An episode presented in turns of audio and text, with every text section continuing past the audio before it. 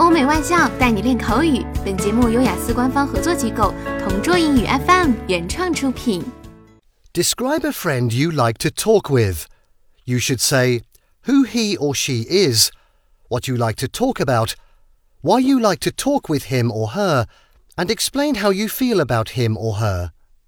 I'm going to tell you about Stephen, one of my university friends. Among all of the people I've met, Stephen is perhaps the most approachable and the funniest guy. Back in college, we used to hang out a lot until he went abroad for further education. Stephen wasn't my classmate, and we aren't in the same clubs at university either. I just met him by chance when we were both candidates in a citywide singing contest in our second year. At that time, he was an average guy with a silly smile always on his face, but of course that was not what made me notice him. I actually never did until we bumped into each other at school a few months later. We talked more after that and became great friends since then. If there is something special about Stephen, that has to be his way of speaking. He used to speak in such a charming voice and include a lot of playful jokes, which always cracked me up, even when I was in a bad mood.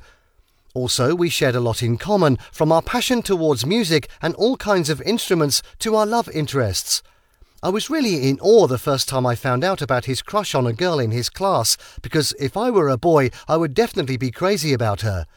These things would be enough to explain why we can talk with each other for hours. Sometimes I even spent the whole day, from 7 in the morning to 10 in the evening, to just lie next to him on the floor of a quiet cafe and just talk. What really surprises me is that we didn't start a romantic relationship as people around us expected. After all, I finally found my lover, and so did he. We're still friends, great friends, but at the moment we've got our own lives and our own relationships. However, he is still, to me, the best person I like to talk to.